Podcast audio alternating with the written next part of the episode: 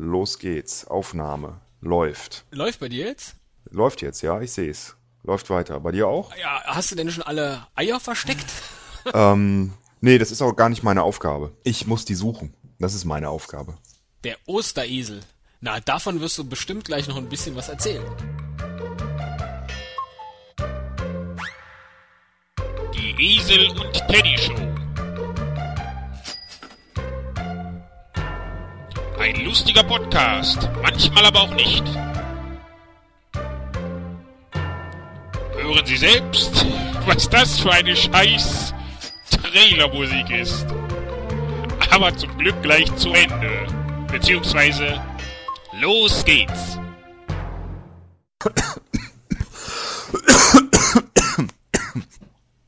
Oh, da hat dich aber ein heftiger Husten erwischt hier zu Ostern. Hasenhusten. Ich hab noch Fell im Mund. Git? Was ist das denn? Ist das irgendwie eine Tradition bei euch in der Familie?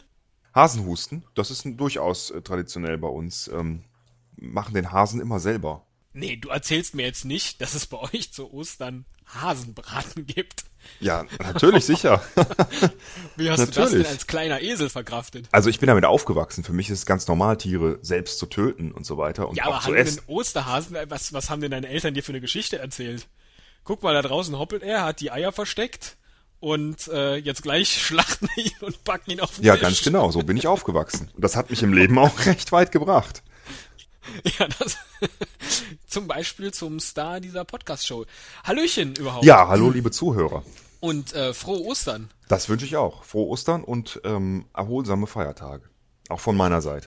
Ja, und auch den Hörern da draußen. Wir hatten eigentlich nur eine Tradition, und zwar das Osterteilen. Jeder nimmt sich ein kochtes Ei, also alle betreffenden Personen, die am Tisch sitzen, und schneidet das in so viele Teile, wie betreffende Personen am Tisch sitzen. Und dann, nehmen wir jetzt mal an, es wären acht Personen am Tisch, hast du also dein Ei in acht Stücke geteilt und reichst dann deinen Teller herum und jeder darf sich dann ein Achtel nehmen, sodass bei dir, wenn der Teller wieder bei dir ankommt, ein Achtel noch übrig ist und das isst du.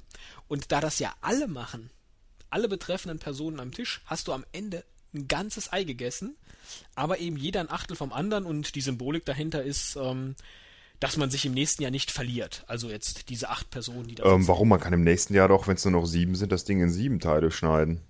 Ja, aber man will doch nicht, dass man jemanden Ah, verliert. okay. Nee, halte ich für eine ganz tolle Idee. Ich glaube, ich schicke dir mal ein halbes Ei noch. Ja, das ist schön, genau. Wir machen das zu zweit. Also ein schönes Überraschungsei. Kriegst du eine halbe verkackte Schokohälfte von mir mit der Post. Das ist super. Äh, super Thema, Überraschungseier. Ich kaufe mir manchmal noch welche. Ja, ich auch. Auch gerne zu Weihnachten ähm, dieser Adventskalender mit 24 Eiern. Das ist eine ganz klasse Sache. Habe ich auch einmal gehabt oder habe ich verschenkt. Super, ich liebe die Dinger immer noch. Und ich mache manchmal das Spiel, wir kaufen uns eins. Also ich und eine Freundin oder so. Zum ne? Beispiel ich. Und äh, nee, zu zweit. Und dann packt man das aus und interpretiert den Inhalt. So ähnlich wie man ähm, beim Bleigießen an Silvester den Inhalt interpretiert. Ja, und was, was kommt dann da raus? Oh, du hast jede Menge Plastik. Das bedeutet, dir sind Kreditkarten. Abhanden gekommen. Nee, was, was gibt's denn da zu interpretieren? Entschuldigung, das sind kleine blöde Nein, guck mal, du kannst ja zum Beispiel ein Rennauto drin haben. Dann heißt das, Ja. es wird schnell vorwärts gehen. Ach, du interpretierst das gesamte Ding. Jetzt verstehe ich das. ja, Ich nicht das dachte, machst Material, das ist Plastik. irgendwie Das packst ist doch langweilig. Ja, die ganzen Plastikteile in einen Kaffeefilter, gießt heißes Wasser drüber und dann liest du aus dem Kaffeesatz. Hätte jetzt auch Das sein ist eine können. ziemlich abwegige Idee. Nee, Verstehe. sowas. Okay. Ähm, ja, jetzt überlege ich mal gerade, was war denn beim in meinem letzten Überraschungsei drin? Ich glaube, da war ein kleiner Esel drin. Und ich habe mir gedacht, oh, ich glaube, ich mache eine Podcast-Show. Bei mir war beim letzten Mal ungelogen, äh, ist jetzt kein schlechter Scherz, war ein Zauberstab drin. Und lass mich raten, den konnte man auf 30 Zentimeter ausziehen.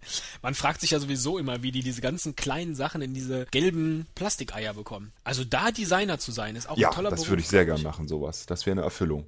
Ganz toll. Und auch die Ideen. Wenn man die Dinger verkauft nachher und wenn man sie sammelt und verkauft, dann bringen die Figuren ja mehr. Aber die Figuren sind relativ langweilig. Das sind ja meistens Figuren aus irgendwelchen Filmen oder aus Comics, weiß ich nicht. Nee, das Spannende sind, das ist wie ähm, Lego oder oder Play nee, Playmobil nicht eigentlich wie Lego, also das Zusammenbauen von den Sachen da drin. Wenn man dann irgendwie alle Tupsy Turtles, Happy Hippos oder Quitschi Quitschis hatte, dann ähm, gut, hat man sie, aber mehr bringt das ja auch nicht. Das ist ja wirklich nur so eine Sammelleidenschaft.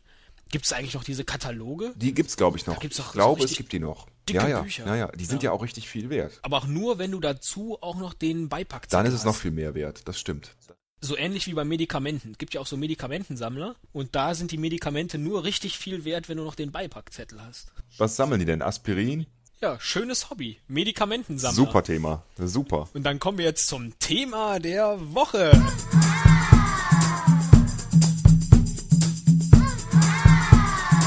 Thema der Woche.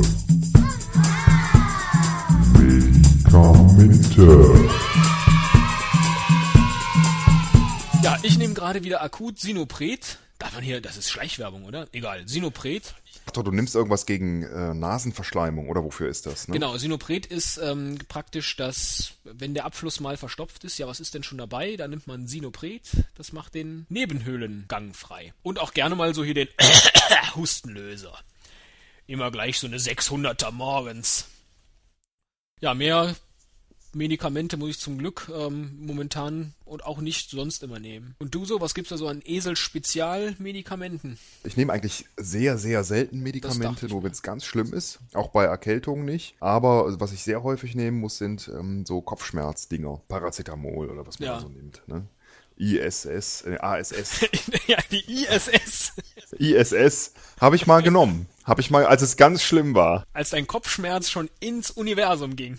Ich habe gerne so Verspannungsschmerzen. Ich glaube, es kommt vom am Rechner sitzen und Podcasts aufnehmen. Man sitzt da, verkrümmt sich irgendwie ein bisschen, tipselt da auf seiner kleinen, billigen Tastatur rum und schon hat man nach ein paar Stunden so verspannten Nacken, ah, ne? Und dann Ja. tut's weh. Und dann zieht das den ganzen Kopf rauf bis nach vorne in die, äh, in die Geheimratsecken hinein.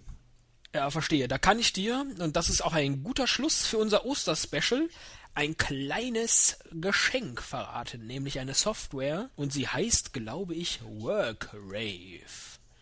Das ist ein kleines Schaf, passt auch sehr gut zu uns beiden. Die erinnert dich immer mal wieder daran, ja, ich glaube, das ist es hier schon, workrave.org.